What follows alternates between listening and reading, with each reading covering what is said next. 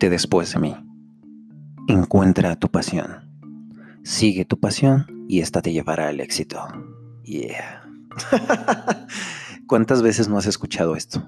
De verdad, no son pocas las veces que nos hemos encontrado con este mantra motivacional, el cual promete que alcanzaremos todas las metas que nos hemos propuesto en la vida por el simple hecho de descubrir una pasión.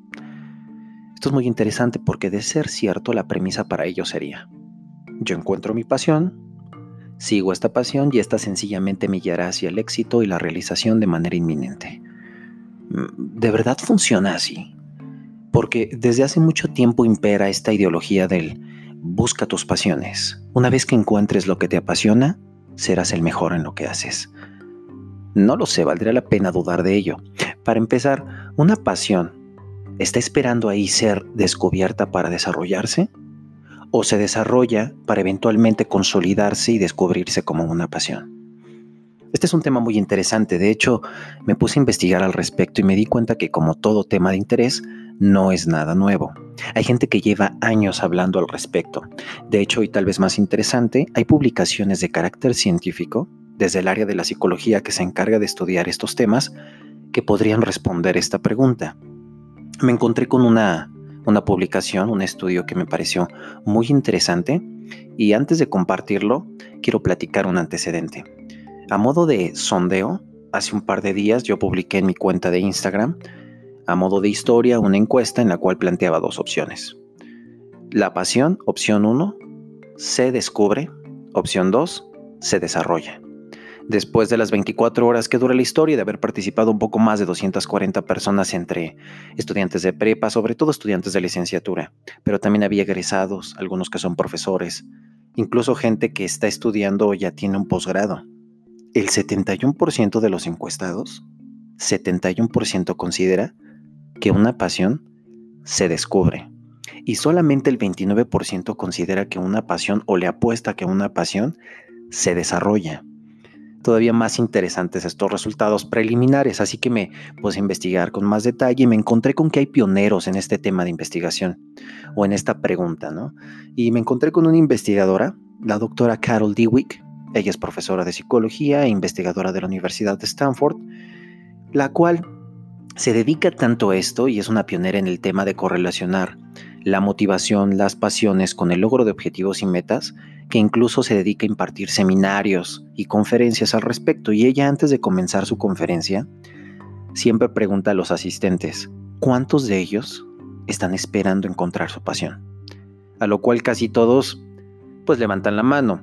Y conforme se va desarrollando la conferencia, eventualmente también casi todos se dan cuenta de que están errados en su planteamiento.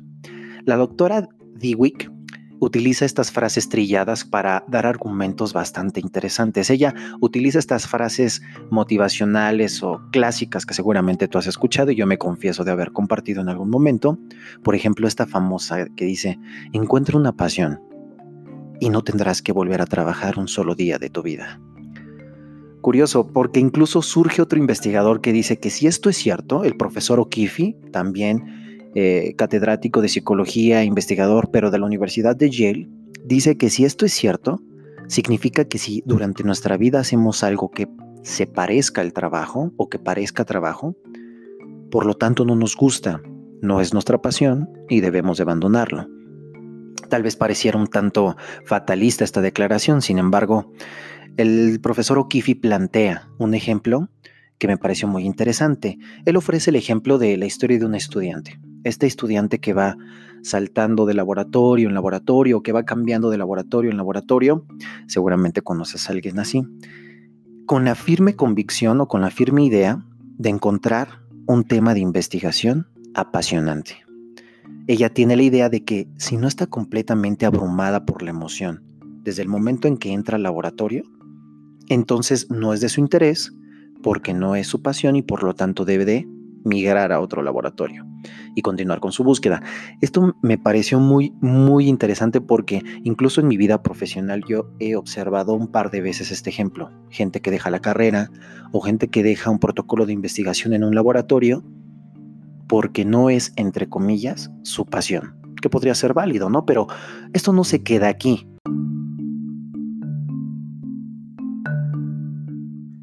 Por su carácter como investigadores, el profesor O'Keefe, en conjunto con la doctora Dewey, se unieron un par de investigadores más de la Universidad de Stanford para realizar un estudio que les diera un poquito más de herramientas al respecto, ya que ellos consideran que ya va siendo momento de cambiar el paradigma o la manera por la cual nosotros concebimos nuestros intereses. Según los autores, las pasiones no están debajo de la mesa o debajo de la cama escondidas esperando ser descubiertas, sino que se trabajan y así como los talentos, se desarrollan. Por lo tanto, en su investigación, los autores primero fijan la diferencia entre dos mentalidades. Nos presentan dos mentalidades. La primera mentalidad se basa en la teoría del interés fijo, según la cual los intereses esenciales de una persona están ahí, desde el nacimiento, esperando a ser descubiertos, versus una mentalidad basada en la teoría del crecimiento. Y utilizan una analogía muy sencilla para comprenderlo. Según ellos, los intereses son como semillas, las cuales son plantadas, cultivadas y a lo largo del tiempo florecen. De esta manera y con la intención de evaluar cómo las diferentes mentalidades influyen en la búsqueda de diferentes intereses en una población, los investigadores realizaron una serie de estudios sobre estudiantes universitarios. Ellos consideran que esta es su población target porque es un grupo social al que a menudo se le aconseja que encuentre su pasión para a partir de ella desarrollar su carrera profesional. De esta manera, en una primera intervención, juntan a los estudiantes y comienzan poniéndolos a responder una encuesta que los clasificará en dos grupos que ellos nombraron de una manera muy particular. El primer grupo llamado Tichi, son aquellos alumnos que están interesados en ciencia o matemáticas. Y el segundo grupo, que son los Fusi, son los interesados en artes o humanidades. En este punto tal vez alguno de ustedes pensaría, no puedes dividir una población de manera tan arbitraria. Estoy de acuerdo, eh, hay individuos que tienen interés por las ciencias, pero que también tienen dotes en las artes o las humanidades. Eso es cierto. Sin embargo, con el objetivo de poder aplicar su metodología, que más adelante les hablaré, y sobre todo poder encontrar una variable causal, los autores los dividen en estos dos grupos. Esa es la primera intervención que realizan. En una segunda intervención, una vez clasificados en FUSI o TICHI, los alumnos completaron una encuesta para determinar si estaban de acuerdo o no con la idea de que los intereses de una persona no cambian con el tiempo, es decir, la teoría del interés fijo. De esta manera, Finalmente, y en una tercera intervención, leyeron un artículo, el cual ya se les dio de manera intencionada y no concordaba con sus intereses, ya sea Fusi o Tichi.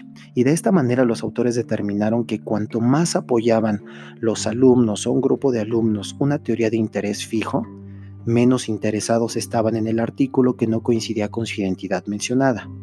Después, y con la intención de obtener resultados más objetivos, los autores repitieron el procedimiento, pero ahora cambiando el orden. En primera instancia hicieron que los alumnos leyeran un artículo que les explicaba la teoría del interés fijo o la teoría del crecimiento.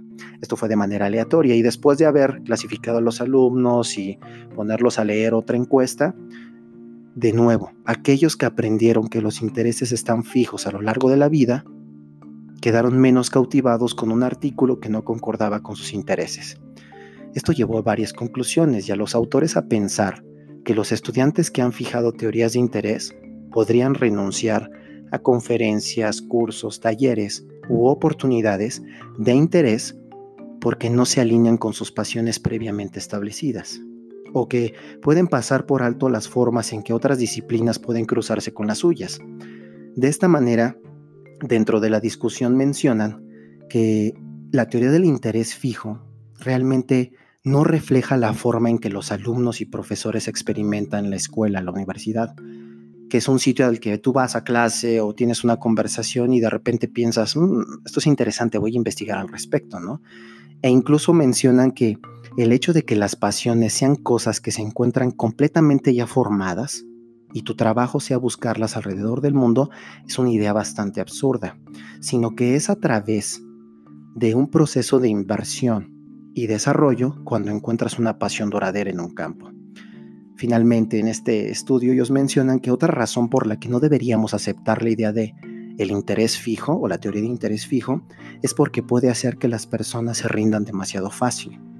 Por ejemplo, si algo no nos resulta difícil o complicado, pues entonces podríamos llegar a suponer que simplemente no hemos encontrado nuestra pasión y abandonarlo. De esta manera, los autores mencionan que es interesante poder comparar las mentalidades en los grupos de alumnos, determinar cuál es la mentalidad que predomina en una población y animar a cultivar una mentalidad de crecimiento. Animar a que no abandonen sus tareas, aun cuando éstas sean difíciles o complicadas, y sobre todo a desterrar la idea de que una pasión es algo que se genera por combustión espontánea. No hay que buscar la pasión, hay que trabajarla y cultivarla. Bastante interesante. ¿Y, tú qué piensas? ¿Una pasión está ya consolidada? ¿Podemos trabajar en ellas y después descubrir que es una pasión? Es un tema muy interesante, así que lo dejaremos por aquí hasta hoy. Nos vemos en el próximo podcast.